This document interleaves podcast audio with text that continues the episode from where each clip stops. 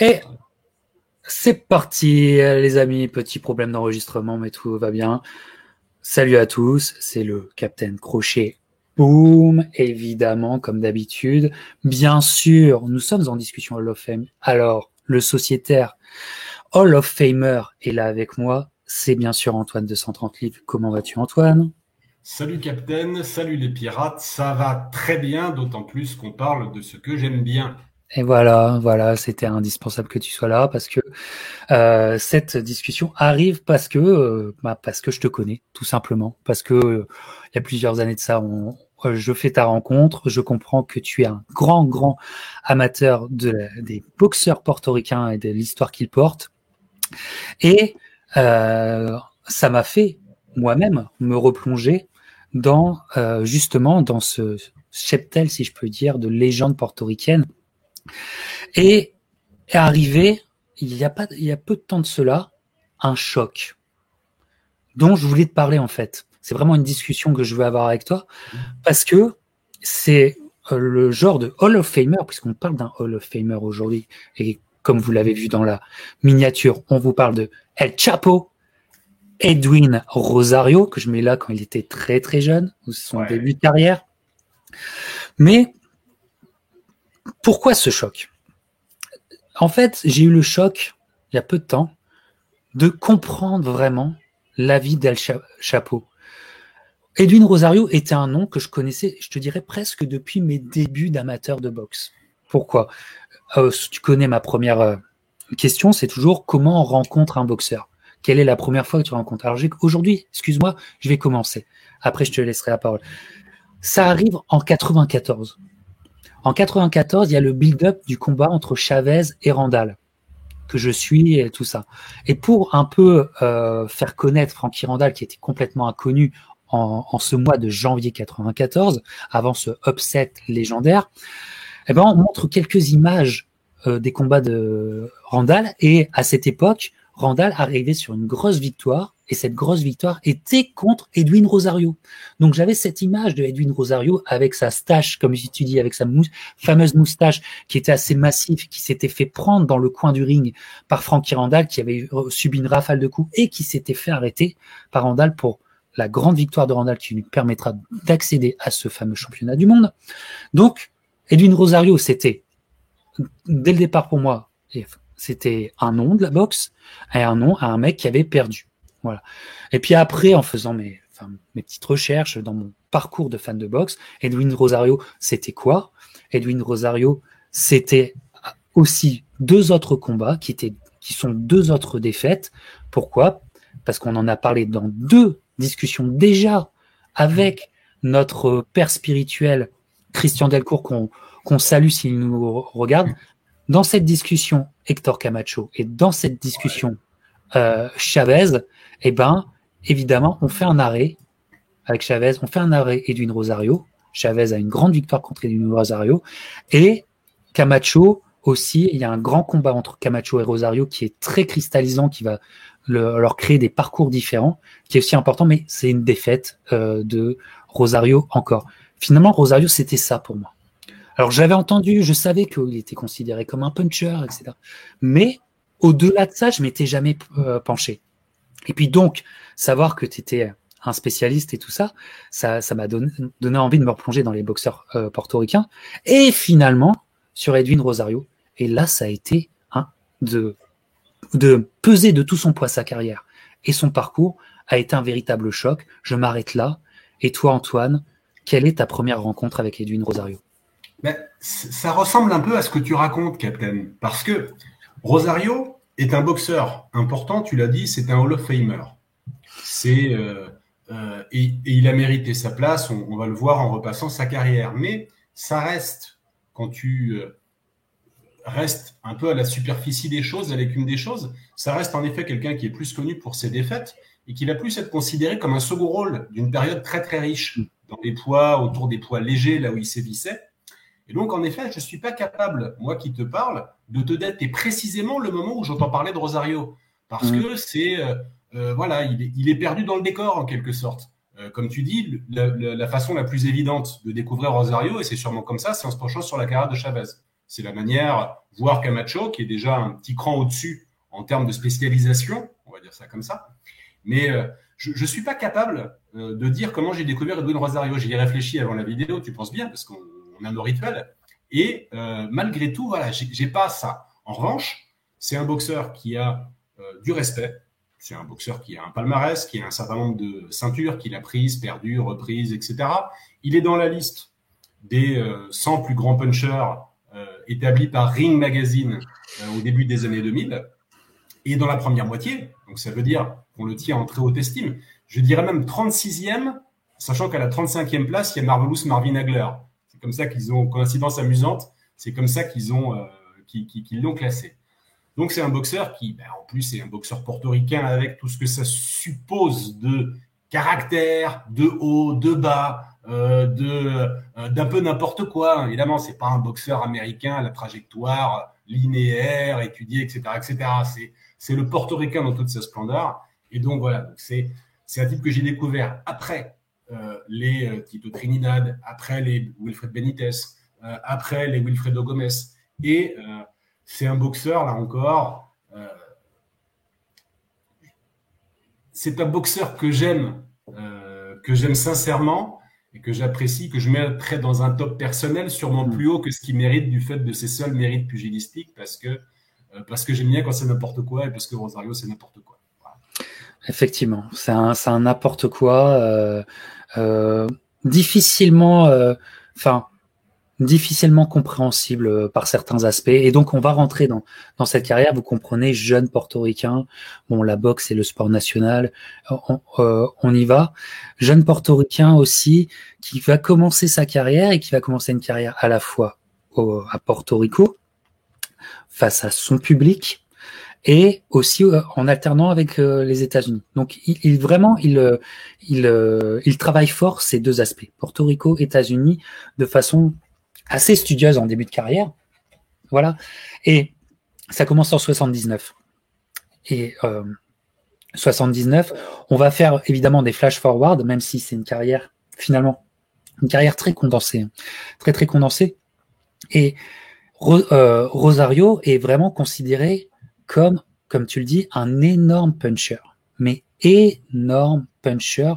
Et ça aussi, ça m'a permis de le, revoir. C'est assez euh, incroyable de voir des images maintenant qui sont des images d'archives, mais d'avoir le souffle coupé. C'est pas si euh, quotidien que ça. Avec Edwin Rosario, vous allez avoir plus d'une fois le souffle coupé par son punch.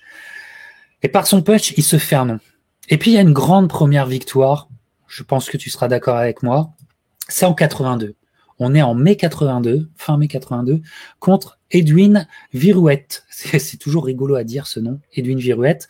Mais Edwin Virouette, tu seras d'accord avec moi, Antoine, était un, un nom de cette fameuse époque. Je vous parle souvent de, tu sais, dans cette catégorie super plume, léger, voire super léger. Il y avait tellement de noms comme ça, des durs à cuire, des badass, des, des mecs à l'ancienne, qu'il fallait se coltiner, se prendre. Je vous parle souvent de Chacon, aussi euh, Limon et, tous les autres. Virouette faisait partie de ça. D'ailleurs, il, a, il avait acquis une belle réputation en étant en ayant offert un combat dur à la terreur des années 70, Roberto Duran. Et là, euh, Edwin Rosario brille de mille feux contre Virouette.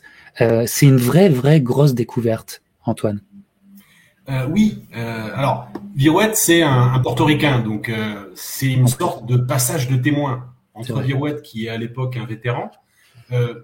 il, a, il a eu quatre défaites à l'époque, une contre un boxeur moyen, et quand même les autres étant contre Roberto Duran et Esteban de Jesus des ressources autres légendes portoricaines.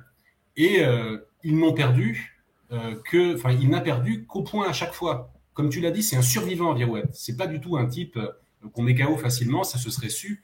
Duran massacrait ses challengers. On sait la, on sait son histoire. On sait avec quelle constance il, dégommait tout ce qui bougeait à 135, 135 livres.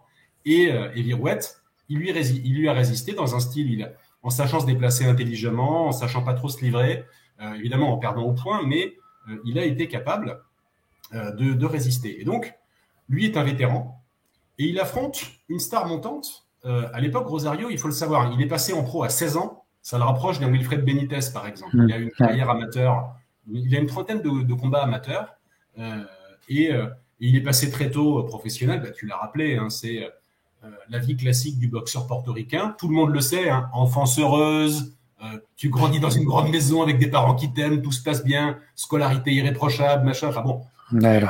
C'est un, boxeur portoricain dans, dans toute sa splendeur. C'est-à-dire que c'est un type qui a eu une enfance hyper dure. Euh, il a commencé la boxe à 8 ans. Il avait un grand frère euh, qui s'y était mis avant lui. Euh, il a été repéré par Manisiaka, qui était un entraîneur local assez, assez réputé, qui a entraîné d'ailleurs son propre fils, qui a eu une ceinture, je crois, à 168 livres.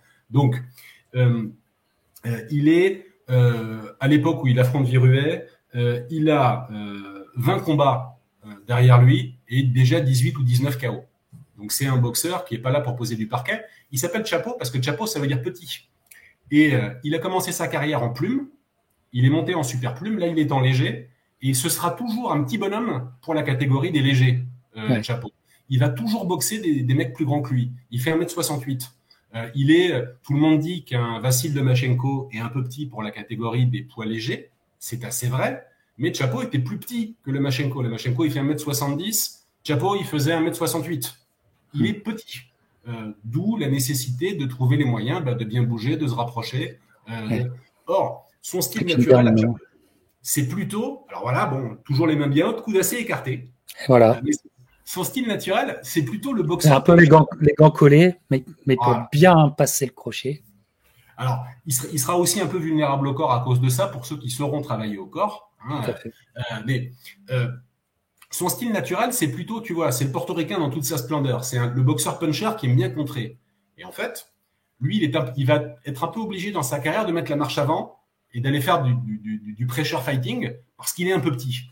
Euh, on peut penser, moi j'ai toujours cru que Rosario, s'il avait pu rester à 130 livres, aurait été une machine de guerre plus dangereuse encore qu'à 135 parce qu'il aurait affronté des types qui n'auraient pas eu qui eu un moindre avantage d'allonge sur lui. Bon, je ferme la parenthèse. Contre Viruette, il n'y a pas grand-chose à dire du combat parce qu'il est très rapide en fait. Ça dure deux rounds. Le mec qui a survécu à Duran, le mec qui a survécu à Derezus, il va chauffer un peu son Rosario, son petit gamin. Il va le chauffer un peu alors que Viruette n'est pas un boxeur si offensif que ça. Mais il le prend dans les cordes. Boum, boum, boum, travail corps-face, etc. Et puis il prend un crochet du droit. Il prend un crochet du droit. Boum, sur un coup. Pan. Il est descendu. Ça lui était jamais arrivé en carrière. Euh, il voit 36 chandelles euh, et euh, bah, il a vu la Vierge, il a vu les apôtres, il a vu tout ce que tu veux et il est arrêté parce que bah, c'est et, et, là, sa carrière se finit. Je crois qu'il disputera plus qu'un ou deux combats après, mais c'est anecdotique.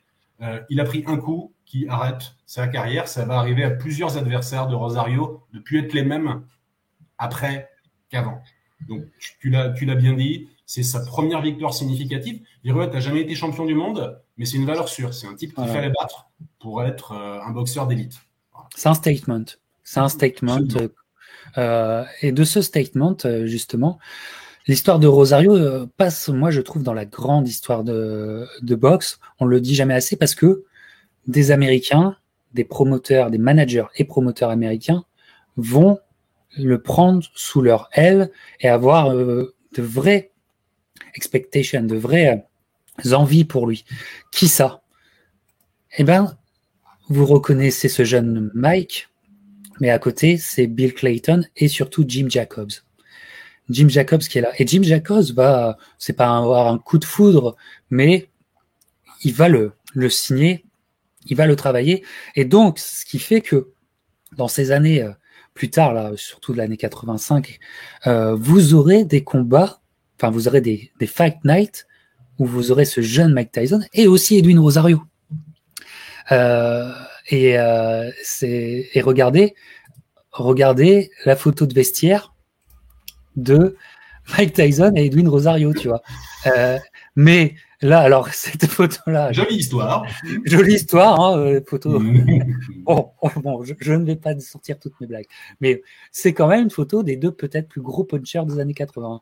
Euh, ah. voilà. Ensemble, ensemble, voilà. C'est ça. Non, mais et, euh, en fait, cette aura du puncher va être travaillée notamment par Jimmy Jacobs. On continue sur ces victoires. Il y a une victoire aussi dont, en 83, après un an plus tard, contre José Luis Ramirez. José Luis Ramirez deviendra au fur et à mesure un nom. On vous en parle souvent d'ailleurs, c'est un personnage dont on vous parle souvent dans les discussions Hall of Fame. Mais là encore, il va avoir une, enfin, il va avoir la décision sur Ramirez, qui était un boxeur qui n'avait pas comment, n'avait, n'avait pas atteint un niveau de confiance euh, à l'époque, mais qui avait quand même déjà les skills. Donc c'est encore une grande victoire sur euh, sur Ramirez dans un combat quand même compliqué, euh, compliqué où Edwin Rosario, on se dit euh, ben c'est peut-être à la fois les atouts et les problèmes du puncher, c'est que euh, si le mec arrive à résister, eh ben il peut aller en eau, en eau trouble. Euh, veux-tu rebondir sur euh, cette et spoiler alerte, ce premier combat contre Ramirez en 83 Alors ce premier combat, c'est un très bon combat. comme tu l'as dit, c'est une décision. c'est une décision. Alors, Julio César Chavez a dit pour qu'un Mexicain s'impose à Porto Rico, ouais, enfin, obtienne un nul à Porto Rico contre un portoricain, il faut qu'il le mette KO. Donc là, c'est une façon de dire que les juges à Porto Rico, bon, alors là, c'est trois juges américains, ce qui est assez marrant d'ailleurs, parce que Porto Rico est un protectorat américain. Là, c'est trois juges américains, euh, mais ça pose de problème à personne parce qu'on considère que Porto Rico est un pays à part entière en boxe. Et euh, il y a une ambiance bah, qu'on imagine, hein, bien entendu. Et ce Ramirez, alors, on le connaît pas encore très bien à l'époque. En revanche, il a quand même euh, euh, fait subir euh, un combat très difficile à Alexis Arguello peu de temps avant. Donc c'est un, c'est un gars qui a quand même un peu marqué les esprits. C'est une jolie affiche pour le titre vacant, justement, à 135 livres, qui a été abandonné par Arguello. Parce qu'Arguello, ben, il, est, parti, il, est parti chercher fortune en super léger. On vous l'a raconté dans l'autre discussion qui porte, qui porte son nom. Et donc, il faut savoir, c'est ça qui est marrant quand même dans ses carrières.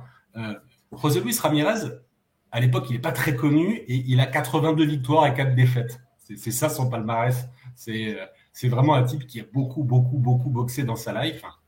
Et euh, on a dans ce combat une version de Rosario qui est le meilleur Rosario possible, pugilistiquement parlant, pendant 7-8 rounds. Après, effectivement, il va ralentir Peut-être qu'il aimait déjà bien faire la fête.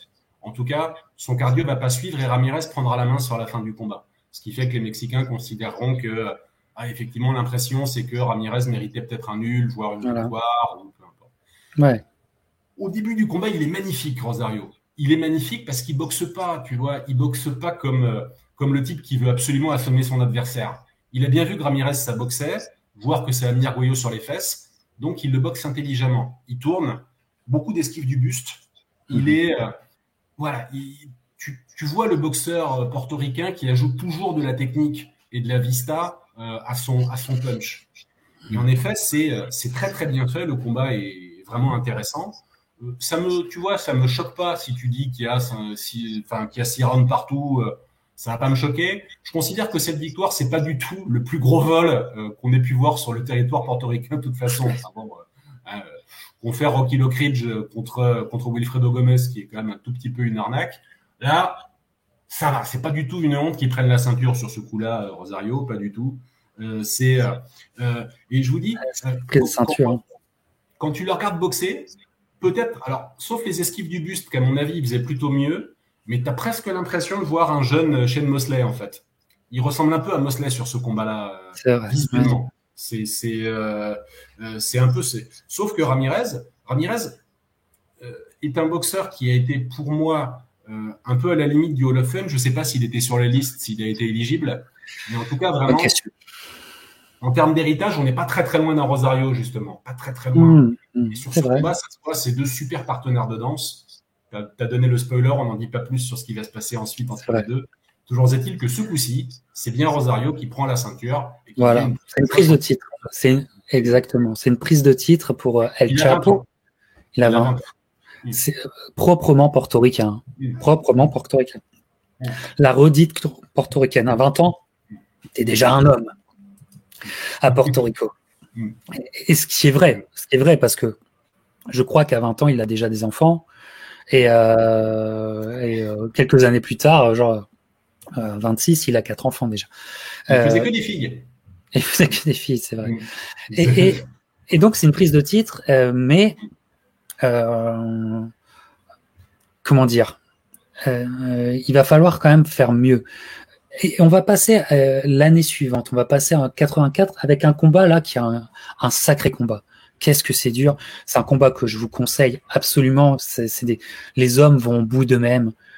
Euh, c'est, je trouve que c'est magnifique. C'est absolument magnifique. Et la fin du combat est pour euh, Edwin Rosario et ça fera basculer en sa faveur. C'est contre Howard Davis Jr. Et Howard Davis Jr. était ce personnage. Était un personnage de boxe. Pourquoi? Parce qu'il faisait partie de cette équipe, peut-être la plus grande équipe de tous les temps, on ne sait pas, amateur américaine de 1976 à Montréal, avec bien sûr Sugar, avec, avec les frères Spinks. Enfin voilà, vous, vous savez.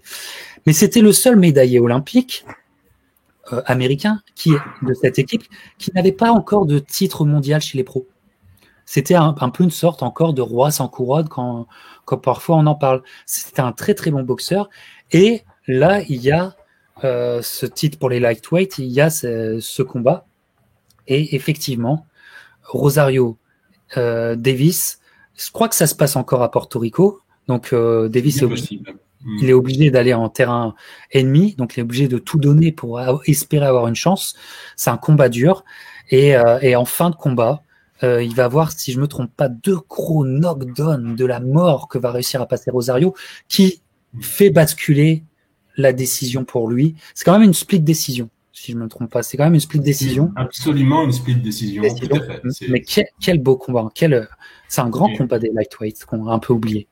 Et s'il met pas, effectivement, s'il met pas Davis à terre au 12e round, ce qui est un peu mhm. dramatique, hein, euh, mais il perd le combat. Voilà, c'est vraiment, ça se passe, ça se passe vraiment comme ça. Ça fait basculer euh, les cartes pour lui. Et, et c'est, euh, en effet, alors il, il, se retrouve et il aura ça toute sa carrière finalement, en particulier, enfin, en léger et, et au-dessus. Là encore, c'est un type brillant techniquement, qui est plus grand que lui, qui va jouer sur une allonge supérieure et qui va bien en jouer parce qu'il avait des mains rapides, c'était un beau technicien.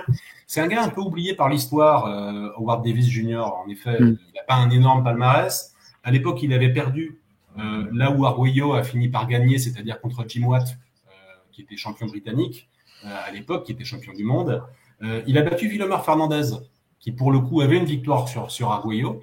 Donc bon, c'est c'est un boxeur quand même qui a. Donc on sait qu'il vaut quelque chose, mais euh, le reste de sa carrière n'aura pas été tout à fait, euh, tout à fait à la hauteur des espérances suscitées par son titre olympique.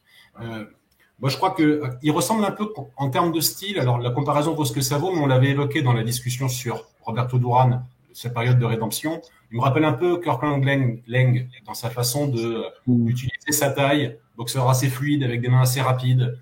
c'est bon, j'avais, c'est vraiment un, un boxeur que j'aime, euh, que, qui est agréable à regarder. Je connais pas bien le reste de sa carrière. Toujours est-il que euh, c'était c'était un bon et en effet, il perd. C'est très cruel pour lui. C'était sûrement le highlight de sa carrière. Il perd d'un rien. Il perd d'un il, il, perd il perd d'un cheveu contre un, contre un, boxeur qui à l'époque était, était dur à tirer. Alors pour l'anecdote aussi, on a dit qu'il avait défouraillé, euh, qu'il avait massacré Virouette, qui avait tenu. Euh, Virouette d'ailleurs, il, il a même pas tenu une fois contre Duran. Il a fait deux fois la décision contre Duran une fois hors championnat du monde et une fois en championnat du monde. Euh, et entre-temps, il avait dégommé Roberto Elizondo, un certain Roberto Elizondo, euh, après son succès sur Ramirez. Et Elizondo, c'était un Américain qui, quand même, avait boxé, euh, il avait fait la limite contre Boza Edwards, et il avait fait 7 rounds contre Arguello. Et contre Rosario, c'est un round qui tient.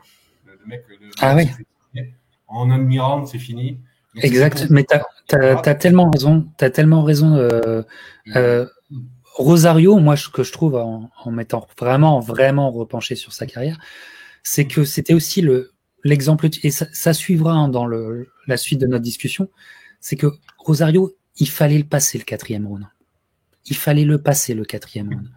Euh, et euh, c'était pas une mince affaire d'aller jusqu'au quatrième round contre Rosario parce que tu c'était vraiment la tornade de Porto Rico que tu allais subir quoi que quoi que tu veuilles euh, sur ces premiers rounds. Les pro, ce comment dire euh, survivre au premier round contre Rosario, c'était quelque chose. Et, et ça sera un élément qu'il faudra revenir. Donc on est en le 23 juin 84 hein, pour cette euh, victoire contre Howard Davis euh, Jr. Et ce qui est ce qu'on ne sait ce qu'on ne sait pas et je sais pas si les les, les écrivains de boxe, les journalistes le savent certainement, mais en tout cas après, par rapport à, comment dire, à l'image qu'on a eue ou la réputation qu'on avait de Rosario, moi je, ne savais pas qu'il y avait une telle réputation, mais c'est une réputation de mec qui, divague complètement comme Camacho. Et paraît-il que les premières rumeurs de, de mecs euh, qui se la jouent Scarface, vous comprenez, hein, qui tombent dans la, coco, euh, apparaissent apparemment en 84, tu vois. Et euh, bon, Rosario, euh, c'est un portoricain, ça fait pas les choses à moitié. Euh, et ça commence là. Et, ça commence aussi euh, le Rosario qui va gonfler entre les combats où le problème du poids va être finalement son, son pire euh, adversaire la plupart du temps pour le reste de sa carrière. On, on, on est sur quelqu'un qui on est sur quelqu'un qui divague. À savoir aussi tu parlais de son frère il va à la boxe à 8 ans parce qu'il accompagne son frère. Son mmh. frère est apparemment un très très bon prospect portoricain, mmh. selon tous, et c'est un mec qui va très jeune mourir d'une overdose d'héroïne en 79 ou 80. Tu vois, et, ça, et ça va être un traumatisme. Le mec, ne, Rosario ne s'en, on, sent bien qu'il s'en mettra jamais. Euh, donc, euh, il y a ça aussi qui joue. Comprenez que euh, on, on, vous parle d'une carrière, mais en fait, on est obligé de vous parler d'une vie. Euh, ça va ensemble ça va ensemble. Et donc, le, la vie qui déraille, ça commence apparemment en 84. Et ce qui explique finalement ce qui va se passer en novembre 84, euh, mon cher Antoine, c'est qu'il y a la revanche avec Ramirez. Et là, la revanche avec Ramirez va être, va être un énorme stop. Parce que Ramirez, là, et je pense avec une, une énergie folle, une volonté, certainement une rage qui est née du premier combat, mais va, va être terrible contre Rosario qui, qui était qui n'était pas peut-être physiquement certainement d'ailleurs, tu vois, qui n'était pas, et avec un arrêt, mais c'est, c'est d'une cruauté parce que euh, Rosario, tu sais, se, se, se, tourne, même se met dos à, à Rosario tellement il a pris de coups, il est dans un état second. Heureusement, il se fait arrêter, mais c'est assez, c'est, très très violent. C'est très, très Ramirez, mais euh, c'est, c'est vraiment un vrai gros stop et avec une vraie inquiétude là. Qu'est-ce que tu en penses c'est, c'est un des à mon avis, euh, dans une rivalité entre Mexique et Porto Rico qui, euh, qui a compté beaucoup, beaucoup de grands combats, on vous a déjà parlé d'un certain nombre d'entre eux, c'est un des tout meilleurs. Voilà, c'est un des. Ça dure quatre rounds, combat de l'année pour The Ring en 1984. C'est fou. Il est fou. C'est complètement dingue. C'est et, et c'est un combat entre voilà ces deux boxeurs qui ont cette particularité que euh, en termes de postérité, ils sont en dessous des grosses stars de l'époque, alors que franchement, ça boxait. Euh, donc, que se passe-t-il au tout début? Au tout début, on est 10-15 secondes euh, après le début du combat. Rosario tourne bien, il cadre son gars, il bouge, etc. Et il chope. Il a, il a les deux coups du puncher, en fait, euh, Rosario. Il a le crochet gauche qui fait très mal et il a la droite qui fait très mal. Il a les deux. Et il chope Ramirez proprement avec sa droite au menton. Bim, il le fait tomber. On est une quinzaine de secondes dans le combat. C'est compliqué. Ramirez se lève, bon, et là, il supporte, euh, il supporte la colère de Dieu, quoi. Il supporte vraiment parce que Rosario il va en mode, euh, enfin, à, la hussarde, il veut vraiment le finir. Et Ramirez, mine de rien, il rend quelques coups, il tient debout, il est solide. Il, supporte, il supporte un truc qui est pas facile du tout. Ce d'autant plus que, bim, deuxième round, l'affrontement est viril, hein, parce que Ramirez rend, enfin bon, le, gaucher Ramirez, il rend bien. Il aura boxé beaucoup de gauchers. C'est assez marrant dans la carrière de, quand, tu, quand tu fais la somme dans la carrière de Rosario. Il aura boxé beaucoup de gauchers. Euh, Ramirez en fait partie. Et, euh, et en fait, euh, Rosario boxe en combo. Il envoie vraiment des enchaînements pour, là encore, pour finir son homme. Et droite en fin d'enchaînement, il arrive à choper là encore Ramirez proprement. Il le refait tomber. deux knockdowns dans les deux premiers rounds contre un énorme puncher, un des plus grands de l'histoire d'après donc les, spécialistes. Et alors imaginez, on est à, à, San Juan, Puerto Rico, la foule est complètement dingue, on entend chapeau, chapeau, chapeau. Enfin bon, c'est, les images de l'époque sont assez, sont assez fascinantes. C'est un combat qui a lieu dans un stade de jour, à est ouvert. C'est assez, c'est assez impressionnant. Et, et là, tu t'aperçois d'un truc en fait. Ramirez se lève et il rend les coups. Et là, tu te dis, mais c'est quoi ce mec en fait exactement? Mais Ramirez, avance rapide, c'est un gars qui va combattre 111 fois en professionnel. Il va être arrêté une seule fois au 11e round sur coupure contre Julio César Chavez. Ça, c'est la carrière de Ramirez. Ramirez était un type qui avait un super pouvoir. On devrait faire une discussion sur lui. Il le mérite. Le mec était, le mec était immortel. Mhm. Il pouvait prendre il a affronté tous les plus grands punchers de l'époque. Le mec était immortel. C'est, et là, deuxième round, il rend les coups. Et troisième round, lui a du jus et Rosario commence à se fatiguer physiquement. Et ça, c'est ça, c'est assez dingue parce que quand même, le mec est allé deux fois au tapis, il a pris des pralines. Simplement, Rosario, il n'a plus, de, il a plus de gaz dans le tank. Il s'est voilà, il, il, punched himself out, c'est-à-dire que il s'est tué à, vouloir le tuer, il s'est tué. Il s'est fatigué. Et donc au troisième round, c'est carrément Ramirez qui prend la main. Oui. c'est lui qui boxe en enchaînement, c'est violemment.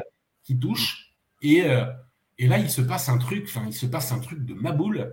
Et le quatrième round ne fait que confirmer euh, ce qui s'est passé. Là, c'est Rosario qui finit par qui finit par manger pain sur pain. Il prend un enchaînement, deux enchaînements, ils sont près du point, tu l'as rappelé. Il prend un enchaînement, deux enchaînements. C'est Ramirez qui est dos au poteau, très intelligemment, il se décale. Rosario tombe sur le poteau euh, et il reprend un coup, deux coups, l'arbitre arrête le massacre. Il a du courage, hein, parce que pour arrêter ce combat-là à Porto Rico, il, faut, il faut quand même du cran. Euh, et ben voilà, Edwin Rosario perd son, son, premier titre mondial sur ses terres contre un homme qu'il avait déjà battu. Donc c'est c'est un, un, coup de tonnerre euh, véritablement. Et euh, euh, tu te dis, quand tu vois le profil des gars, effectivement, commençant la boxe hyper tôt, gros noceur, instable, etc., tu te dis que sa carrière peut quand même s'arrêter relativement vite. Hein. Des mecs qui subissent ce type d'humiliation chez eux, avec tout ce que ça suppose derrière, la charge symbolique, le Mexique contre Porto Rico, etc., tu te dis, eh ben, Va-t'en ah, remettre de cette histoire. Ah, c'est terrible. C'est une défaite à tous les niveaux, à tous les niveaux. Et, et tu, euh, heureusement tu, tu l'as rappelé, j'ai oublié, euh, j'avais noté, mais c'est le Fight of the Year 84. Mm. Et comment? Mais regardez-le parce que vous allez, c'est comme tu le dis, 4 rounds, vous avez, vous avez l'impression d'en vivre 12 voire 15. C'est vrai, hein On a cette impression qu'il y, a tellement eu de choses mm je suis toujours surpris de dire, il n'y a que quatre rounds, c'est incroyable. Et, euh, et c'est euh, rappeler, c'est une, un, un, déferlement de violence aussi, hein, comme ça peut arriver en boxe. Ce soir-là, c'est ça. Et les, déferlements de violence chez Rosario vont s'accumuler. Et ça aussi, ça, va avoir son impact. Ça va s'accumuler. Donc, c'est un gros stop. Et puis, dernier aspect qui reviendra, ça sera une redite dans notre discussion sur Rosario, c'est la, fameuse défense de titre. Parce que Rosario va en gagner des titres, mais défendre son titre, qu'est-ce que ça va être compliqué pour Rosario? Plusieurs fois, hein, tu es d'accord avec moi, Antoine? Oui, oh, oui, oui, ça on va le voir. Euh, on va le voir. Il y aura, il y aura beaucoup d'exemples. C'est, voilà, c'était pas un mec très stable, euh, et, et ça s'est vu sur le ring plus d'une fois.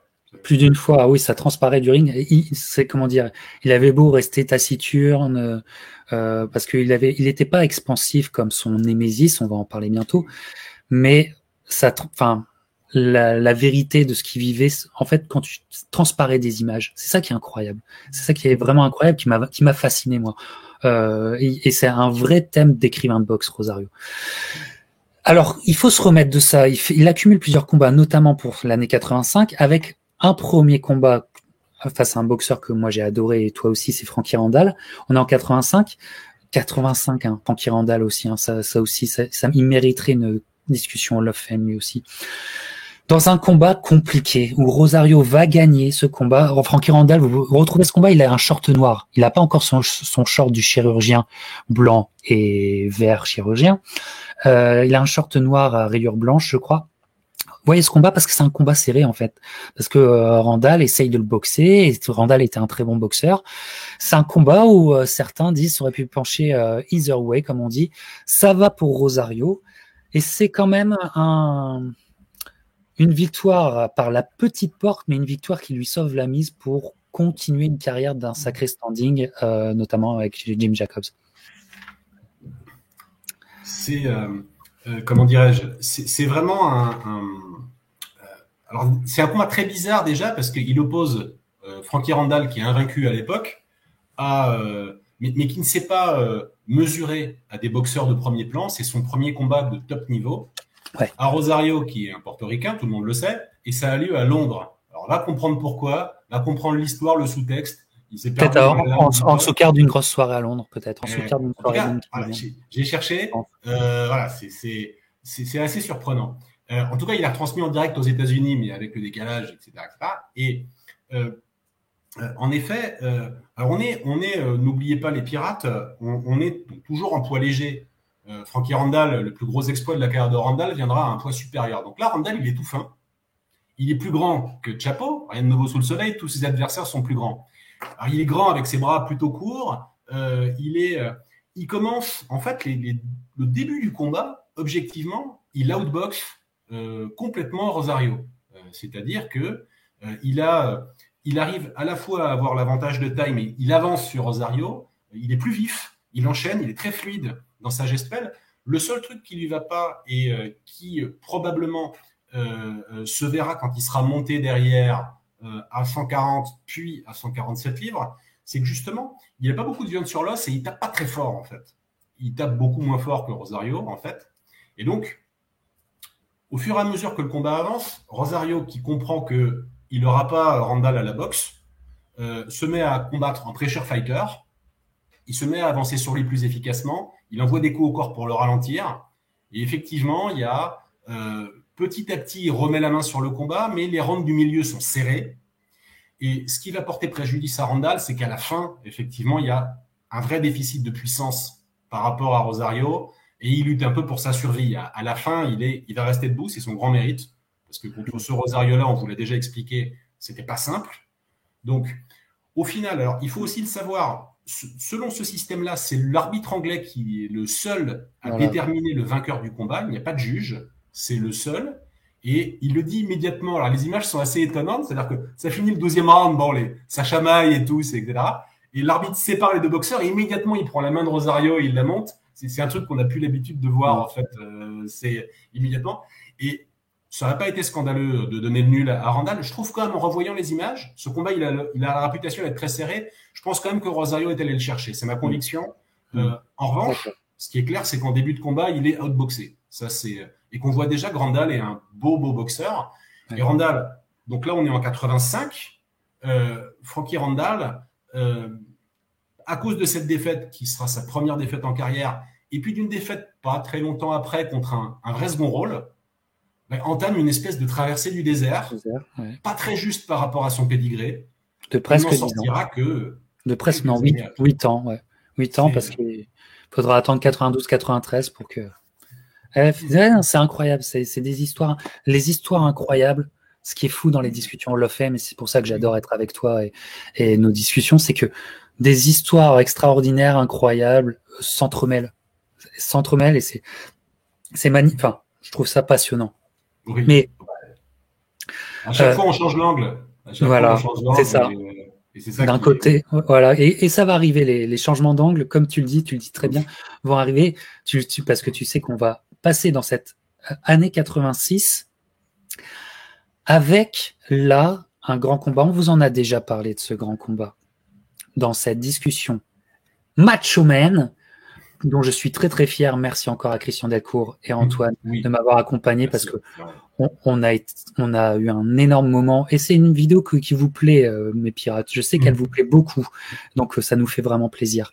Donc vous savez, il y a ce duel. Mais en fait, on va pouvoir réappuyer un petit peu, si vous voulez savoir du côté de Camacho, allez revoir cette discussion. Mais là, on va aller du côté de Rosario parce que symboliquement, c'est très très fort. Donc, Camacho Rosario, vous voyez, voyez l'affiche officielle et vous voyez bien que c'est Camacho qui est mis en avant. Alors que Rosario est un nom, alors que Rosario est spectaculaire la plupart du temps, euh, voilà, et que euh, les médias américains, ils ont leur petite euh, princesse. Ils ont leur princesse, ils l'ont choisi. Leur princesse, c'est Camacho. Et d'une Rosario est, euh, est, plus difficile à vendre en termes de personnalité. Et, mais il y a tout un contexte portoricain qui fait que Rosario, en fait, rien que ce combat lui met la rage. Parce que Camacho, c'est un New-Yorkais pour un vrai portoricain comme Rosario. C'est un New-Yorkais. C'est un portoricain new-yorkais. C'est pas un portoricain selon lui. Tu vois? Et donc va se jouer quand même l'honneur, et c'est beaucoup pour eux, l'honneur de, de l'île, euh, et Rosario, dont on sait maintenant qu'il divaguait déjà, on est sur un retour au sérieux. Il se prépare très sérieusement et on va avoir un grand combat. Un grand combat de l'histoire de la boxe. C'est vraiment un grand combat. Parce que Camacho est lui aussi bon, peut-être un peu moins sérieux que Rosario, hein, mais Rosario, tu peux peut-être le prendre, tu peux avoir de la condescendance avec lui, jusqu'au temps où tu vas te manger son crochet. Là, ça va changer dans ta tête. Et c'est ce qui se passe en feu. Parce que ça boxe bien. Camacho, vous le connaissez, ça boxe bien. Puis il y a un cinquième round.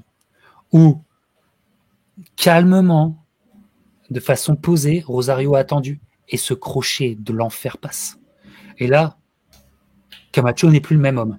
Mais Camacho a sa paire de 1 et il va, il va survivre tout le round de façon euh, en, courant beaucoup, mais aussi de façon intelligente, aussi de façon euh, euh, courageuse parce qu'il va s'en manger. Et donc il y a un retournement, c'est un combat vraiment spécial si vous aimez, c'est ce moment où ça se retourne complètement. Et le combien, le combat, s'il avait été pour les premiers rounds pour Camacho, devient vraiment très très serré, voire même, je te dirais, à l'avantage de Rosario. Il y a un onzième round où Rosario refait mal. Il refait le coup, absolument. Il lui refait très très mal. Et Camacho a l'énergie et le courage pour tenir jusqu'au douzième. Vous savez très bien qu'il aura la décision. Je pense véritablement que euh, Rosario a montré euh, beaucoup de sérieux, donc dans l'esprit des fans, il a été un homme, ça a été le bonhomme de la soirée. Mais quelle victoire, quelle défaite crève-cœur finalement. Euh. Qu'est-ce que tu en penses finalement, Antoine, de ce dont on a déjà parlé, mais maintenant on est du côté de Rosario bah, Effectivement, ça, montre quand même que euh, là encore, que tu battes Rosario ou que tu perdes contre lui, il y a souvent un avant et un après. Et ça va être vrai pour Camacho.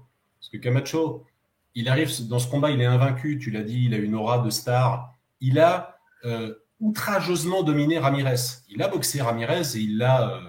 Euh, Ramirez n'a rien compris. Pendant 12 rounds, il a pris une leçon de boxe. Ce Ramirez qui avait posé tant de problèmes à notre ami, à notre ami Rosario, il n'a pas existé contre Camacho. Il n'a pas existé. Et, et Camacho, après ce combat-là, ben, c'est la première fois qu'un type le cadre et le touche comme ça. Et ben, il va boxer en se retenant, en ayant peur, en fuyant la grosse castagne. Donc il y a un avant et un après. Et Rosario, effectivement, comme tu l'as dit, c'est c'est un combat qui est quand même chargé de, de, c'est un combat très signifiant. C'est un autre crève-cœur. Il a perdu contre un Mexicain euh, à San Juan, Puerto Rico, ce qui est une horreur. Et là, il perd euh, devant la plus grosse communauté portoricaine hors de Puerto Rico, celle de New York. Euh, il perd contre Camacho, qui est un peu un mariole et qui effectivement est un New-Yorkais, alors que lui est, lui est vraiment de, de, de l'île. Et il aurait pu gagner. Il est vraiment passé à ça. Au 11e round, il est pas loin du tout de mettre Camacho KO. Euh, euh, c'est un peu un, un, un, crève-cœur. Euh, donc, il aura manqué finalement à Rosario, à mon avis, tu vois. Alors Camacho était un excellent, était un excellent. il avait un déplacement formidable. Il avait un jeu de jambes extraordinaire. Et tu sens dans ce combat que Rosario a déjà peut-être un peu perdu en mobilité. c'est difficile à. C'est difficile à estimer comme ça. Peut-être qu'on réécrit un petit peu l'histoire, mais il a déjà perdu un peu en mobilité. Donc, Puis là, il, cherche, il cherche aussi tellement le coup dur qui, qui parfois il y a des rounds où il, il travaille pas, il, il, construit, construit pas, il cherche le coup dur, il cherche le coup dur. Il permet à Camacho de gagner en tournoi dans son jab un peu, euh, un peu mollement. Ça c'est vrai. Euh, c'est, euh, en tout cas, c'est une split decision. Donc c'est, voilà, c'est, sur un très gros combat.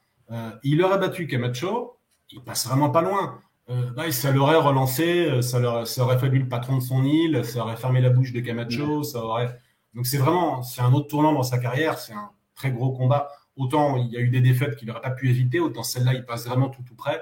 Et euh, c'est sûr qu'il aurait changé de statut. En revanche, euh, le combat est tellement serré et, et, Rosario a donné une tellement bonne impression de lui-même qu'on lui accorde malgré tout dans la foulée. Et je, je te laisserai l'introduire, mais euh, on lui accorde dans la foulée, c'était pour le titre WBC des poids légers que se disputait ce combat-là. On lui donne une chance en WBA. Euh, Tout à fait. Ce qui prouve bien que il est quand même super crédible. Il est ancien champion du monde et il vient quand même de donner le combat le plus dur de sa vie à Camacho. Donc, Tout à fait. il en sort euh, pas complètement déprécié. Je pense que c'est pour les aux yeux des, connaisseurs de l'époque, je pense qu'on lui, on, lui en veut pas spécialement d'avoir perdu ce combat-là dans, ces conditions-là. Alors, au dernier truc, quand même, rêvons un peu, hein. un combat entre deux stars portoricaines du Hall of Fame avec en sous-carte Julio César Chavez et Mike Tyson. Putain, quoi. c'est quand même. Euh, Soirée de folie, hein. tu sais que la DeLorean, elle est prête, on y va. Hein. On y va. La DeLorean, elle est prête, on y va. Ah non, non. Ça comme soirée, ça comme ah, soirée, ça doit être un truc. Euh, ouais. complètement, complètement. On vous conseille, le lien sera dans la description évidemment de cette vidéo, on vous conseille d'aller revoir aussi l'autre pendant, la discussion Camacho pour cette fameuse soirée.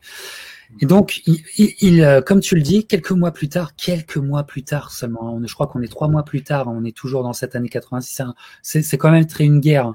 Les mecs, ils mettaient pas un an pour se remettre d'une guerre. Hein. C'est quand même, parce que il va avoir donc ce prix de consolation, mais qui a un beau prix, hein, je veux dire, dans une soirée où aussi fait énorme, il y a Camacho qui reboxe. Hein en plus contre Edwards pour une, mm. une des dernières belles grandes victoires de, de, Camacho. Et Rosario va, va aller contre Bramble. On va en parler tout de suite. Mais ce qui me fait un peu délirer, moi, quand, quand je vois cette soirée, c'est une belle soirée en plus, c'est une belle soirée boxe à Miami. Donc on est en 86. On est à Miami. Donc tout de suite, je pense Miami Vice, tu vois. Je pense, je pense croquette, je pense t-shirt turquoise, je pense le, tu vois, je pense le swag, euh, tu vois, je suis, je suis dans le délire. Je suis, je suis dans le délire. Euh, on à Miami et on est quand même avec, on, est dans le registre de, des deux plus gros coquets euh, de l'histoire de la boxe certainement, qui, qui sont encore une fois, si, il faut le dire, tu vois, et, et c'est, et là c'est un, en fait, finalement, je trouve que c'est un vrai souci parce que euh, ça fait partie intégrante de leur histoire. C'est des hommes qui ont divagué tellement, c'est des hommes qui ont, qui, ont été des addicts, mais avec des quantités. C'était Scarface. Hein. Et, euh, Camacho, on le savait, mais Rosario, moi, je ne le savais pas vraiment. Enfin, je, mais c'était pareil, hein, c'était les mêmes quantités, c'est la même divagation. Et en fait, c'est quand même assez bizarre, moi, je trouve, et c'est un petit aparté que je voudrais faire c'est que ces histoires de coq reviennent tout le temps. Et à un moment, nous, en fait, on est obligé d'en parler, euh, mais il y a ce côté pervers à ne pas, surtout pas glamouriser. Alors que je laissais passer les, euh, je passer nos, nos chers, euh, nos chers pompiers. On les salue. Il y a une façon, enfin, il faut à la fois en parler et ne pas glamouriser ça, parce que ça fait partie un peu du glamour de cette temps. Et moi, je, comment dire, je, je veux pas quand même euh, adhérer à ça, parce qu'en en fait, on y est quoi. Euh, on, y est là-dedans. Et simplement, pourquoi années 80, coq, box, c'est tellement présent? Moi, je trouve que parce que, en fait, on parle d'un système. On, on, parle souvent du mot systémique. Tu sais, mmh. c'est des mots qui reviennent. Mais effectivement, euh, s'ils sont tous tombés dedans, c'est que quelque part, c'était tout, cette substance était à portée de main de tous.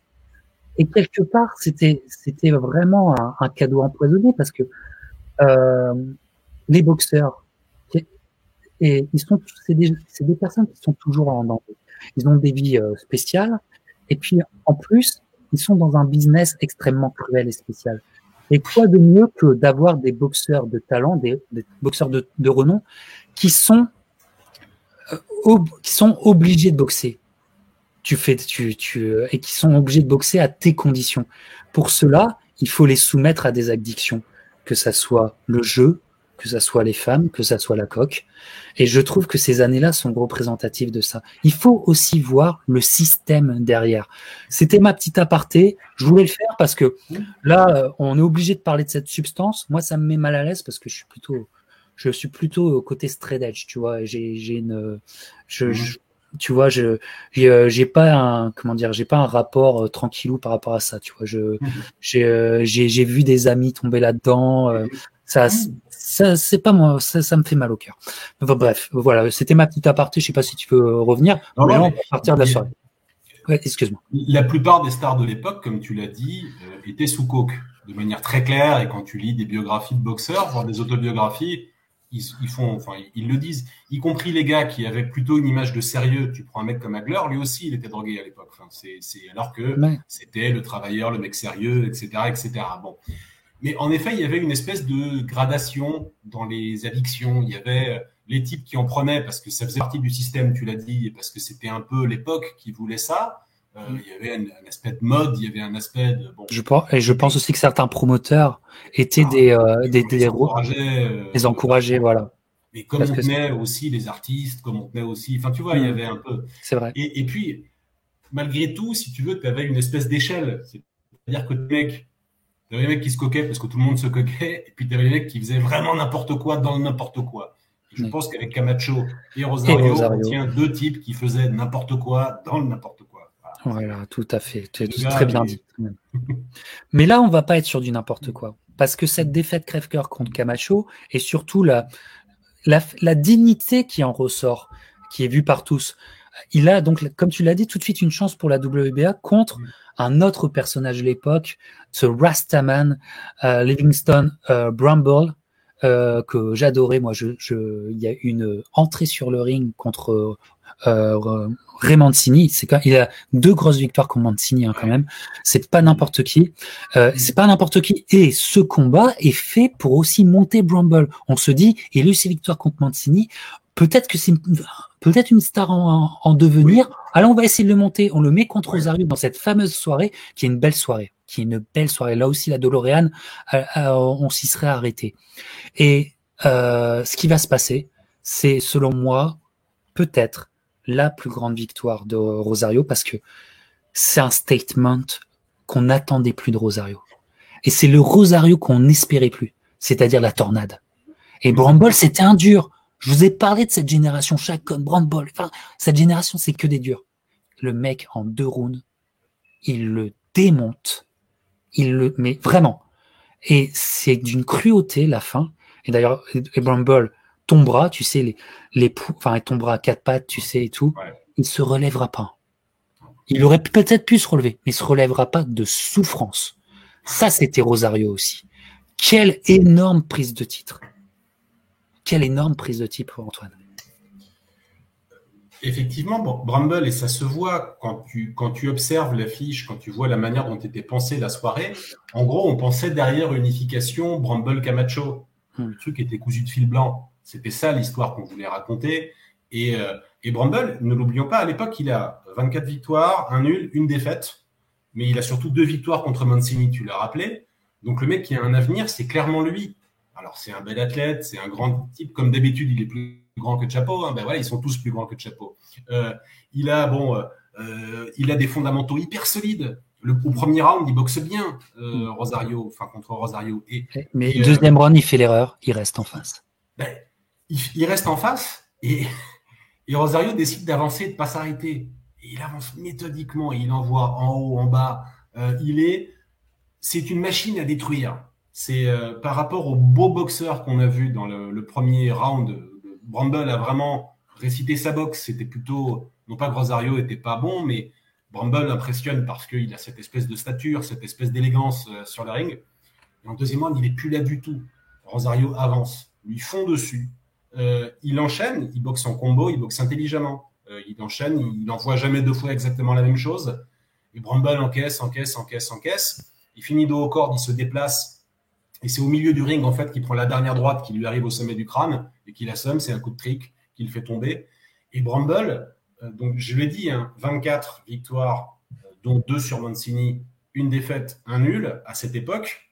Euh, l'avenir lui appartenait. Bramble en fin de carrière, c'est 40 victoires, 26 défaites et 3 nuls. Et c'est un type qui n'aura plus jamais le statut et les, les, capacités et les résultats qu'il avait eu auparavant. Il y a un avant et un après, c'est une défaite fracassante.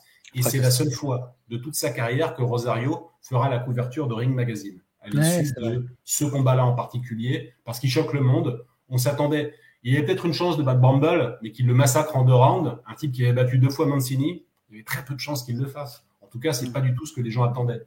Et, euh, trois, mois, trois mois, trois quatre mois après le combat de, du Madison Square Garden. Incroyable. C'est une démonstration. Euh, c'est un truc. Mmh. Un truc fou. Et donc, de nouveaux champions du monde. Et on... il va défendre justement son titre. avec deux défenses de titre, dont une. Je vais te mettre la photo de leur conférence de presse. voilà. Donc, une contre Juan Nazario. Juan Nazario. Et vous avez vu, c'était chaud. C'était chaud. Et face à ce, cet excellent boxeur, encore une fois, l'époque, ce ne sont que d'excellents boxeurs. Que d'excellents boxeurs. Et euh, Rosario, peut-être là, on peut suspecter que le sérieux qu'il a eu, il a, il est, il a redérapé. Dans sa vie, à mon avis, il a redérapé. Il a redérapé. Il se retrouve dans un combat face à un boxeur dur, mais, mais, Rosario est un des plus énormes punchers que vous, que vous pourrez voir sur, euh, sur vidéo. Un des plus énormes punchers. Et quelque part, le punch le sauve. Qu'est-ce que tu en penses? Je pense qu'il il était pris dans un combat compliqué et au punch, au punch, il va euh, à faire mal à Nazario. L'histoire n'est pas finie avec lui. De ce premier combat, parce que c'est le premier combat, qu'est-ce que tu peux nous en dire? Alors, c'est un combat. Donc déjà, comme, euh, comme vous le constatez, les pirates, c'était un peu chaud en conférence de presse. Alors c'était chaud pour pas mal de raisons. Il s'avère que euh, ils avaient à l'origine le même entraîneur, Maniciaca, qui étaient partenaires d'entraînement, parce que Nazario lui aussi c'est un Boricua, c'est un un Portoricain.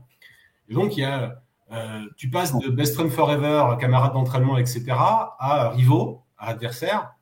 Et donc évidemment ça ça bah, ça bascule très vite dans toute autre chose. C'est un combat qui n'a pas été très promu la salle est à moitié vide, on est à Chicago, c'est un lieu un peu bizarre. Euh, et les images sont assez mauvaises. Ça a un charme particulier. Le ring n'est pas très bien éclairé, l'image est chelou. Moi, j'adore ce combat, mais c'est ça a le charme des, des, deux mecs qui vont se mettre sur la gueule dans, dans, dans, dans l'impasse derrière chez toi pour savoir qui sera le roi du quartier. Quoi. C'est un peu ça l'ambiance de ce combat. Et en effet, c'est c'est un combat de teigne. Il y a beaucoup de front contre front. Euh, Nazario prendra deux points de pénalité, une fois pour un coup bas, une fois pour morsure au septième round quand même. Donc c'est, on est vraiment dans, on est vraiment dans l'amour quoi. Hein. C'est, c'est, c'est. en plus, Nazario c'est un peu, c'est un homme de l'époque, encore un gaucher, encore une fausse patte, encore, encore un type plus grand que Chapeau. Il a, il a un mulet assez, assez élégant. Hein. Bon, c'est, on est, dans, on est dans une époque là encore. Et, et en effet, c'est, c'est un combat de teigne, c'est un combat de chiffonnier. Euh, C'est pas très, c'est pas très beau et beau à la fois. C'est-à-dire moi, c'est, j'adore, je trouve qu'il a un charme très particulier ce combat-là. Pas beaucoup de gens le connaissent. Franchement, les pirates, c'est un truc, c'est un, un, plaisir très spécial. Parce que c'était tout simplement, comme tu le dis, c'était pas une histoire inventée. Ah ben, c'était pas une histoire inventée. Non, non, mais tu sais, maintenant, aujourd'hui, c'est des histoires comme ça. Tu sais, bientôt, il va en avoir une entre Herring et Stevenson, et Shakur Stevenson, d'anciens partenaires d'entraînement qui vont s'affronter. Mais euh, là, tu, enfin, je veux dire, tu ne questionnais pas la, la véracité de, des émotions, quoi. Et le, le, chaos qui arrive au final, au huitième round, sur une série de, de, de, Rosario, euh, c'est dur. C'est dur. Il tombe comme un sac de ciment, euh, Nazario, en fait. Il tombe vraiment, c'est, c'est, il tombe sur les coudes, il n'arrive pas à se relever à la fin, il est figé. C'est, franchement, c'est un, un, ça fait partie de ces petits plaisirs coupables de la boxe euh, qui méritent. Vous savez, les pirates, vous avez, vous avez, vous avez une demi-heure à tuer euh, un jour particulier où il fait gris dehors et où, etc., etc. Ça, ça réchauffe le cœur du vrai fan de boxe, ce genre de combat, parce que vraiment, c'est, c'est, c'est, c'est, très authentique. Il n'y a pas plus vrai, c'est ce que disait le capitaine, il n'y a pas plus vrai que ce combat-là. Et, hmm. et, en effet, Rosario, qui n'est pas le meilleur Rosario euh, ce soir-là, bah, il s'en sort parce que voilà, il a, il a des moyens physiques que l'autre n'a pas tout à fait. Le euh, punch, il a quelque chose dans les points qui est extraordinaire, qui est extraordinaire, et il se sauve de ça. Et je te dirais même, Antoine, en fait, c'est un cadeau empoisonné cette victoire. Ah oui. C'est un cadeau empoisonné parce que de là, euh, Rosario est, est, pris. Il a ce punch, mais c'est un super héros. Hein. Il a ce côté super héroïque avec son punch. Il se dit, mais ça me sauvera toujours. Et donc, il continue à divaguer là où il ne faut pas pour un combat immense, enfin, une affiche plutôt immense de 87, je vais vous la mettre, vous la connaissez. On vous l'a déjà montré, cette affiche. Rosario Chavez au Hilton de Las Vegas. Bien sûr, si vous voulez connaître euh, le pendant chavezien de cette histoire, allez voir cette discussion Hall of Fame Chavez avec notre père spirituel Christian Delcourt, avec Antoine évidemment le writer et moi-même. Euh, vous en saurez plus. Mais dans la perspective de Rosario, finalement, c'était le match, le the match-up de sa carrière. C'est c'est vraiment le grand moment. et en fait, il, il le gâche en n'étant pas sérieux. Il a eu énormément de problèmes de poids. En fait, il s'est tué à faire le poids. Et double problème, mon cher Antoine, c'est que Chavez a eu écho qui s'est tué à faire le poids. Il a eu écho de ça. C'est pas bon parce que Chavez sait comment le travailler à partir de là. À partir de là. Et euh, Rosario n'a que son punch. Et il tente, il y a toujours le, tu sais, il tente toujours de le le coup, le coup. Mais Chavez, le travail à mi-distance comme comme personne, c'est un combat d'école à voir si vous voulez étudier ce que c'est que la maîtrise de la mi-distance par Chavez et comment casser quelqu'un encore. Je me souviens de ce combat, on en a déjà parlé évidemment, mais il y a quand même un uppercut qui passe de Rosario et tu te dis, si Chavez il tombe pas sur cet uppercut, il tombera pas, c'est le cas. Et finalement, ça devient une punition. Ça devient une punition, mais en fait, Rosario est face à, à l'évidence, quoi. Il a trop merdé, il a, je pense, trop, euh, il est trop chargé, il a, il a fait, il a fait le balloon, comme on dit, et ça, ça lui a tout tué. Et vous voyez comment un homme divague, parce qu'il n'a, je pense qu'il est plus euh, lucide sur l'état de sa carrière. Parce que là, c'est, le moment, the moment, comme on dit. Et, il le gâche. Je trouve qu'il le gâche avant, avant l'heure. Qu'est-ce que tu en penses, Antoine? Je pense que c'est la conjonction des deux. Euh, c'est-à-dire que Rosario était Rosario. Euh, n'oublions pas non plus euh, ce qu'était Chavez. À ce moment-là, on est en 87. Ce Chavez-là, il est, il est arrêtable. Donc évidemment, la conjonction des deux, ça donne, je crois que je l'ai dit dans la discussion avec Christian et toi, je vais le redire, euh, un des médias américains qui avait couvert l'affaire, un des journaux américains qui avait couvert, qui avait couvert l'affaire, dit ben voilà, euh, raconter ce combat, c'est comme un procès verbal euh, pour de, de, de, de, coups et blessures, par, enfin, que ferait la police de voilà d'une agression en pleine rue. C'est voilà le, le, malheureux Rosario en plus, il n'a pas forcément dans les jambes de quoi bouger suffisamment. Et alors ça, c'est déjà un problème. très tôt, il accepte en fait le combat de Chavez. Donc il est dos aux cordes il accepte le pilonnage de Chavez. Et Chavez, en fait, assez intelligemment, le prive de la distance dont il a besoin pour placer un bon coup. Euh, il met des combos sur combos, il finit toujours par un crochet au corps qui affaiblit évidemment le fameux crochet gauche de, Chavez au corps qui affaiblit. Il n'y a pas grand chose à lui opposer en fait, il est moins précis. Euh, il arrive à toucher une ou deux fois, mais Chavez prend euh, sans, sans, grand problème. Donc effectivement, je pense que Rosario était sûrement pas à son top, il n'était probablement pas aussi euh, euh, affûté et euh, concentré que ce qu'il était contre Bramble, mais il laisse un peu échapper. Et c'est son drame, parce que Rosario restera, même s'il a battu Ramirez, au fond, mais il restera pour sa défaite dans la revanche contre Ramirez et pour le, la rouste qui prend des mains de Chavez, parce qu'il n'y a pas d'autre mot. Hein. Il se fait massacrer pendant 11 rounds. Richard Steele finit par l'arrêter alors qu'il a le visage tuméfié, il ne voit plus venir. Et objectivement, heureusement, alors, c'est cruel de lui faire ça au 11e round. Peut-être que pour son orgueil, il aurait préféré tenir jusqu'au bout, mais il y a des moments où, tu vois, ça ne sert plus à rien. Enfin, au mm. point, il n'avait plus aucune chance. Il n'avait plus de jus pour euh, mettre Chavez KO. Il ne l'aurait pas fait. Enfin, bon, bref, ça ne servait plus à rien de continuer le combat. Mais euh, euh, c'est voilà, c'est la carrière de Rosario.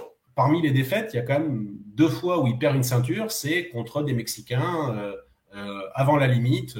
C'est des défaites qui font mal. Donc, en plus de la défaite contre Camacho, qui était une défaite euh, contre un, contre un compatriote, donc pas, pas forcément très facile à encaisser. Donc on peut penser ouais, que l'ego de, l'ego de Rosario, c'est quelque chose. Et puis en plus, voilà, il y avait probablement aussi en termes d'orgueil, c'était compliqué parce que vous l'avez vu sur l'affiche, le tenant du titre, c'est Rosario, mais l'histoire, elle est racontée autour de Chavez.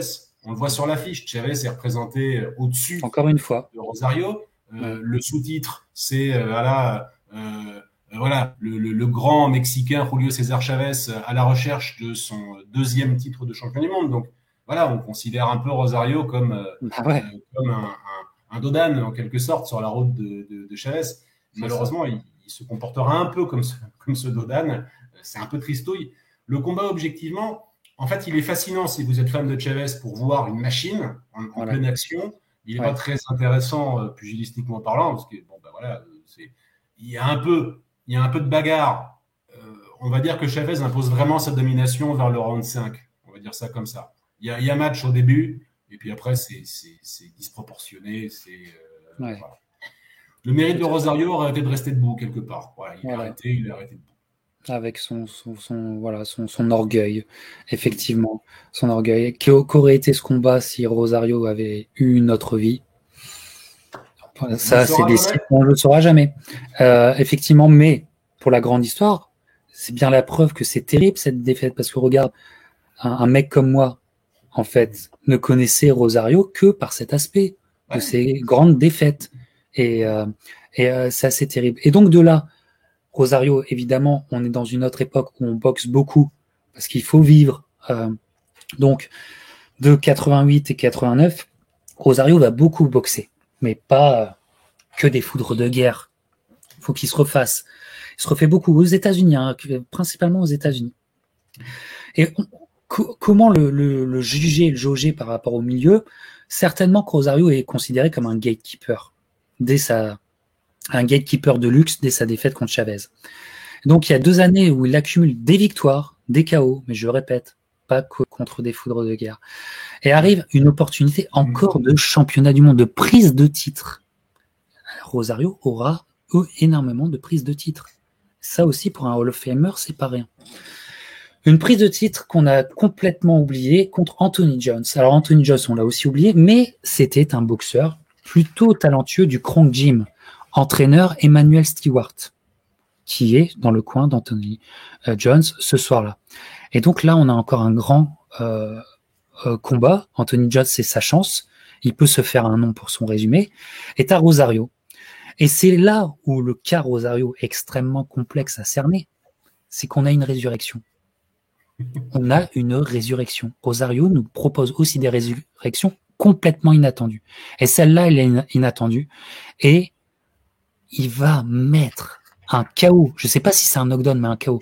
Mais c'est une droite qui passe. Tu sais, euh, Jones euh, veut tenter un jab, mais un peu euh, overhand. Donc il y a il y a ça qui est ouvert et de l'intérieur, Rosario, bon, mais regardez-le, vous allez sursauter.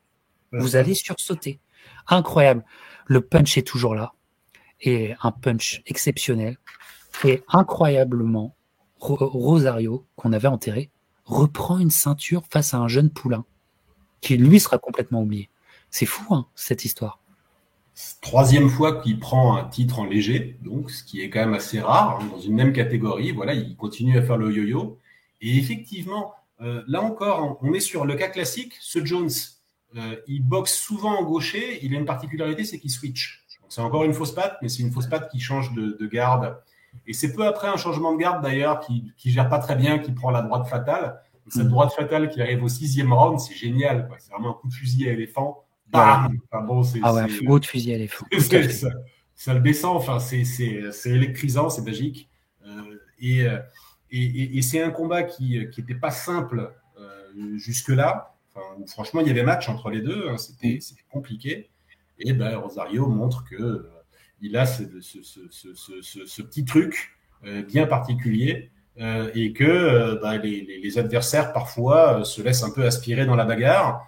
Ils, trouvent que ben voilà, c'est plus une fois de plus, c'est plus tout à fait le Rosario d'avant, donc il est moins il est moins affûté, il est moins sharp dans les échanges, il est moins on, croit qu'on peut y aller en fait. Ce sera moins, il sera moins efficace dans ses esquives, il sera un peu moins rapide, il se déplacera, il fera moins le petit pas qui va bien, etc., etc. N'empêche qu'il a toujours le punch et qu'il bah, y a des gens qui vont payer pour voir, en particulier ce malheureux Anthony Jones. On pense à toi, Anthony, mais euh, ce soir-là, tu as, bien dormi. Mm. Apparemment, Emmanuel Stuart aurait dit, malgré sa victoire, malgré son gros chaos, j'ai vu chez Edwin Rosario des aspects qui feront qu'il souffrira pour le reste de sa carrière. Ah ben, c'est incroyable. Déjà le grand Rosario. Hein. Oui, déjà. voilà. Déjà. Et, et, c'est dit, euh, dit en conférence de presse, mm. euh, aussi pour la petite histoire. De nouveau une prise de titre. de nouveau champion et donc de nouveau première défense de titre. Vous savez que c'est extrêmement compliqué. Et pour une première défense de titre, on prend son, enfin, il affronte son Némésis. De nouveau, son Némésis, euh, Juan Nazario. Euh, je remets cette photo, même si c'est c'est pas la photo de 90, c'est la photo de 87. Et là, comme parfois les défenses de titre se passent mal avec Rosario, ça va, ça va mal se passer. Nazario va avoir sa victoire sur Rosario. Euh, comment tu nous en parlerais, Antoine? Alors c'est là encore, c'est vraiment catastrophique pour ce malheureux, pour ce malheureux Edwin. Et plus on en reparle, et plus je l'aime en fait, le pauvre, parce que ouais, moi aussi. c'est encore, c'est un adversaire portoricain et c'est encore au Madison Square Garden. Donc vraiment, ça devient. Enfin, lui, lui, je pense que le Madison Square Garden, il en avait marre de cet endroit, quoi. Parce que il y a eu, euh, voilà, il y a, il y a eu ce qui s'est passé, euh, ce qui s'est passé contre contre Camacho, et, et puis il y a un nouveau duel de Portoricains qui va perdre. Alors lui, effectivement, il aura plutôt, il aura beaucoup boxé, en particulier des no-names depuis son combat précédent contre Nazario. Euh, inversement, euh, et puis il y aura eu Chavez qui aura été quand même un, moment compliqué à vivre. Hein. Et euh, inversement, Nazario, lui, boxe beaucoup moins depuis, mais il a appris, il a fait ses devoirs. Il a toujours le même mulet, mais il boxe un peu plus intelligemment. C'est-à-dire que il a compris en gros que il fallait priver Rosario de la bonne distance c'est-à-dire vraiment la mi-distance il peut envoyer à pleine puissance avec ses bras courts euh, ce qu'il peut envoyer. Pendant le combat, Nazario va mieux utiliser son allonge supérieure ou il va assez intelligemment, euh, quand ils seront dans le clinch, vraiment, faire du dirty boxing et euh, taper de, très très près, mais pas à l'endroit où il peut se faire choper par la grosse droite, etc. il va alterner en fait soit tout près, soit de loin, intelligemment, et il va mettre des coups de boule aussi, et d'ailleurs, au final, j'ai bien l'impression que la coupure qui va décider de l'arrêt du combat, c'est le docteur qui arrête le combat, en fait, euh, parce que Rosario à l'arcade euh, fendu, c'est une coupure très, très nette, très profonde. Il est tout à fait possible qu'elle se soit venue sur un coup de boule. Néanmoins, euh, on n'est pas non plus au summum de la justice, parce que si vous regardez le combat, Nazario l'a mérité. C'est-à-dire que lui, depuis le, premier affrontement, il a progressé, il a réfléchi tactiquement, il a exploité ce qu'il avait vu euh, contre Rosario. Et donc, c'est au final, c'est une victoire assez logique euh, malgré tout. Ce qui est sûr, c'est que, alors là encore, il y a toujours des avant et des, des après. En fait, c'est celui qui gagnait ce combat, après, il allait prendre Panel Whitaker. Ça n'aura pas été Edwin Rosario. C'est ça. Ça aura été Nazario. Et Nazario Whitaker, on verra la différence de classe entre les deux boxeurs. Il n'y aura pas, ouais. Complètement. Il n'y aura pas, il y, a, pas match. Il y a pas match. Alors encore un gros stop. Hein. Et puis émotionnellement, un gros stop, c'était son Némésis euh, pour Rosario. Donc vous comprenez, psychologiquement, ça lui fait pas du bien. Ça lui fait pas euh, du bien. Et euh, c'est début des années 90. Là, il refera un combat pour se refaire encore. Mais on va aller en 91 où là, il y a encore, et c'est là que Rosario est grand. Parce qu'il encore, on va vous proposer encore une fois, c'est vraiment un phénix, une, une, un retour, euh, une renaissance, mais inattendue. On est à Sacramento, je sais pas pourquoi c'est à Sacramento, contre euh, un mec qui s'appelle Sacramento, je crois. Ah, Loreto Garza, qui était quelqu'un qui était poussé, c'est-à-dire qu'on se disait ça peut être un phénomène. Il était pour sa catégorie, il était volumineux, il était grand, il était musculeux, musculeux et tout. Et apparemment, c'était c'était une terreur. Je ne me suis pas renseigné plus sur, que ça sur sa carrière. Grosse terreur. Et donc, normalement, Garza ne doit faire qu'une bouchée de Rosario. Qu'une bouchée. Qu'est-ce qui va se passer? C'est que Rosario, il a quand même le Rosario Punch. Et il l'aura. Et ça, Garza, il n'a jamais goûté à ça. Et ah. en, en un round, il va détruire ce mec. D'ailleurs, que, fera-t-il par la suite? J'en sais rien. Mais c'est euh, une rien. Bah, tu vois. c'est une destruction que vous allez voir.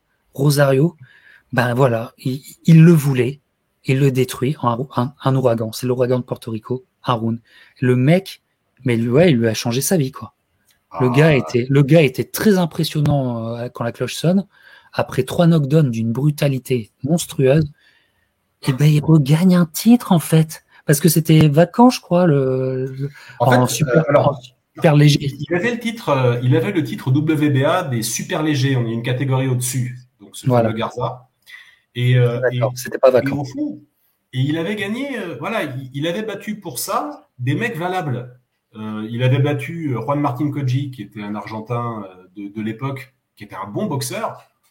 Parenthèse, les gars, je pense pas qu'on fera un genre de discussion le film sur Koji, mais si vous voulez voir les pirates, le plus gros scandale d'arbitrage de l'histoire de la boxe, vous regardez le combat entre Koji, le premier combat entre Koji et, et Eder Gonzalez, un malheureux brésilien qui s'est fait enfler par l'arbitre de, leur premier combat. C'est un truc épouvantable, épouvantable comment l'arbitre protège Koji. C'est horrible. Vraiment, ça vous retourne l'estomac comme un gant de toilette. J'en dis pas plus. Il a battu Koji. Koji, Koji se fera se fera régler son compte par Frankie Randall en, euh, en 94 il, a boxé pas mal de noms de l'époque, en effet, ce, ce, ce Koji. Euh, euh, et, et, après, il a aussi Vinny Pacienza, donc qui était quand même un client malgré tout, hein, Vinny Pac, dans un combat très dirty grâce à Pacienza, mais il bat, il bat Vinny Pac sur disqualification au 11e round. Il était devant au score. Alors ce Garza, c'est plutôt un gentleman, lui. Déjà, Sacramento, c'est une ville gentille aux États-Unis. C'est une ville qui intéresse pas grand monde, c'est une ville gentille. C'est, enfin bon, c'est, c'est, voilà, c'est, c'est la capitale administrative de la Californie. Voilà, bon. Hmm. Mais lui, oh, il, y a des, il, y a des, gangsters là-bas. Mais, mais c'est un truc un peu terne. Alors lui, il a la peau très claire. En plus, il a, il a un tout petit short, donc il est vraiment fragué hmm. n'importe comment. Il a la peau très claire, tout petit short. Il, il ressemble pas à grand chose. Comme tu l'as dit, il est assez grand. C'est un bel athlète. Mm. C'est, euh, il a un, bref, très on est à 140 livres, donc il a un vrai putain d'avantage d'allonge sur, euh, sur l'adversaire. Mais ben, je sais pas, il commence un peu trop délié, un peu trop, je mets un jab, deux jabs, etc., etc. Et puis qu'est-ce qui arrive? Ben, voilà, L'autre il a faim, euh, c'est, c'est, euh, il, je sais pas, il a pas dû manger de viande depuis longtemps ou j'en sais rien. Enfin bon, ressort le phénix dont tu as parlé d'entrée, boum, flash KO sur une droite que le mec voit pas venir. Et en gros tout est dit, tout est décidé. Il y a un deuxième knockdown dans le premier round que l'arbitre juge comme étant une glissade. Ouais, c'est une glissade un peu aidée, à mon avis, notamment par un coup de poing dans la figure. Mais bon, euh, il, tombe une troisième fois, donc ça fait un deuxième knockdown officiel. Donc, quand même, c'est, à trois knockdowns, ça, se serait fini. Hein. À l'époque, les règles étaient comme ça. Euh, euh, enfin, euh, étaient déjà comme ça. Et donc, déjà, le combat pour lui, le mec est juste mort et enterré, quoi. au deuxième round, Bah, il reste debout, il a un mérite, il reprend quelques droites, mais il reste debout.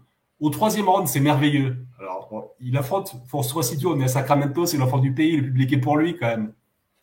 Il met, mais littéralement, deux jabs à Rosario, et la foule se remet à y croire. Et évidemment, que se passe-t-il Juste après, bah, juste après, bah, il remange, il remange gras euh, cette fois-ci. L'arbitre le relève, si je dis pas de, de, de, de bêtises, l'arbitre le relève et le renvoie à la boucherie alors qu'il n'a pas retrouvé son équilibre. Tout à fait. Et même les commentateurs disent non, c'est n'importe quoi, il faut l'arrêter, il faut l'arrêter. Donc vraiment, enfin, c'est un peu, c'est un peu dans l'esprit. Récemment, nous avons parlé de, Duran contre Archimore. Au bout d'un moment, un mec a plus rien en lui, il faut pas le renvoyer, il faut pas le renvoyer, quoi. Enfin, ça sert à rien. Et là, c'est un peu Davy Moore, Davy Moore, Davy Moore, pas Davy Moore, pardon.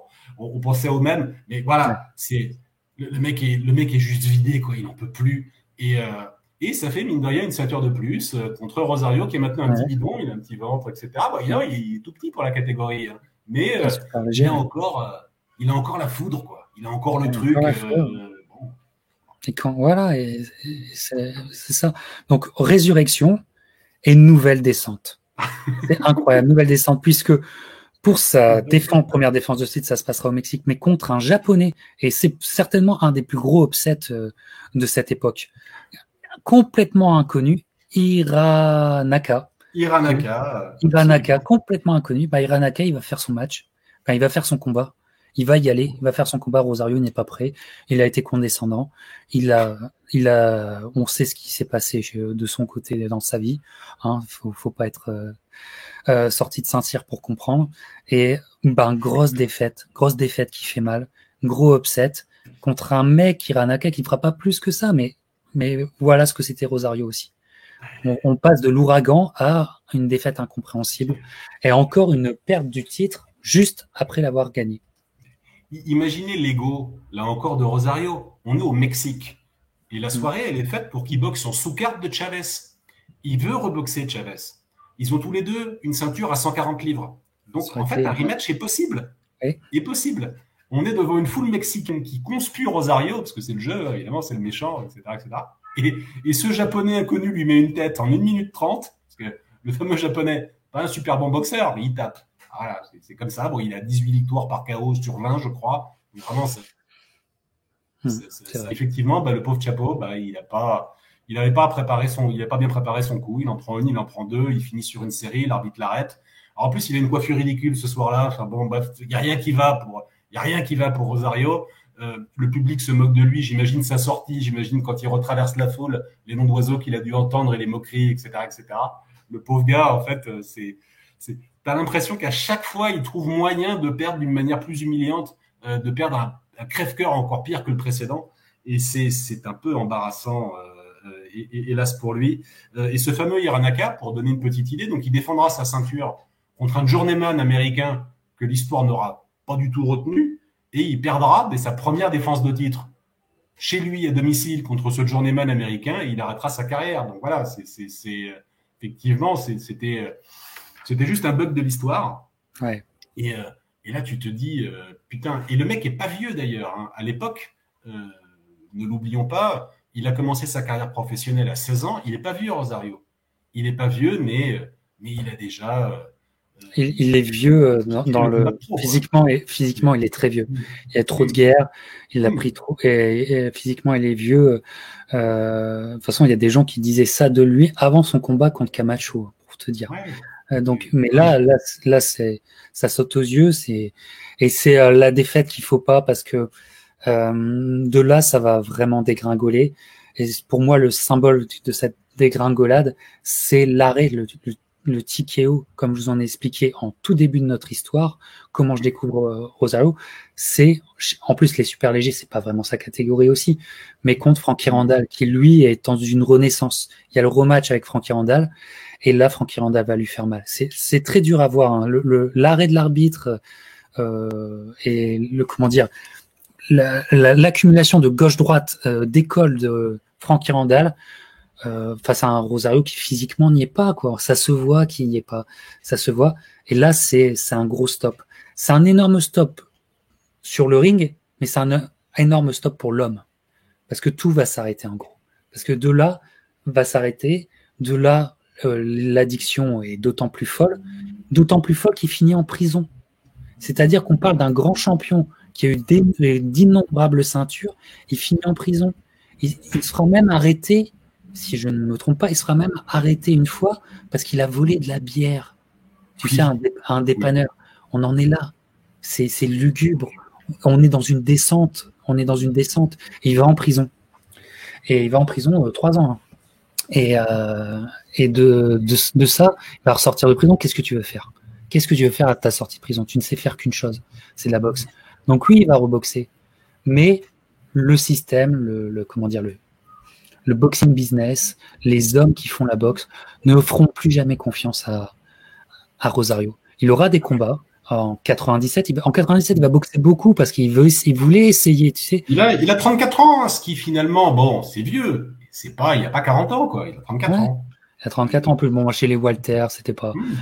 c'était pas non plus son poids. Donc c'est un Rosario qui est, qui est pas affûté, mais qui gagne quand même, hein, mais contre des, contre des, contre des club fighters. Euh, voilà. le, regardez pas les, les, pirates, le combat contre Randall dans son intégralité, parce que autant Randall, justement, ben voilà, lui, il a, il a bien pris le poids, il est à son top. On sent qu'il est sur le point de faire l'exploit de sa vie, en gros. On sent que quelque part, Rosario sera son marchepied. On sent venir vraiment le coup.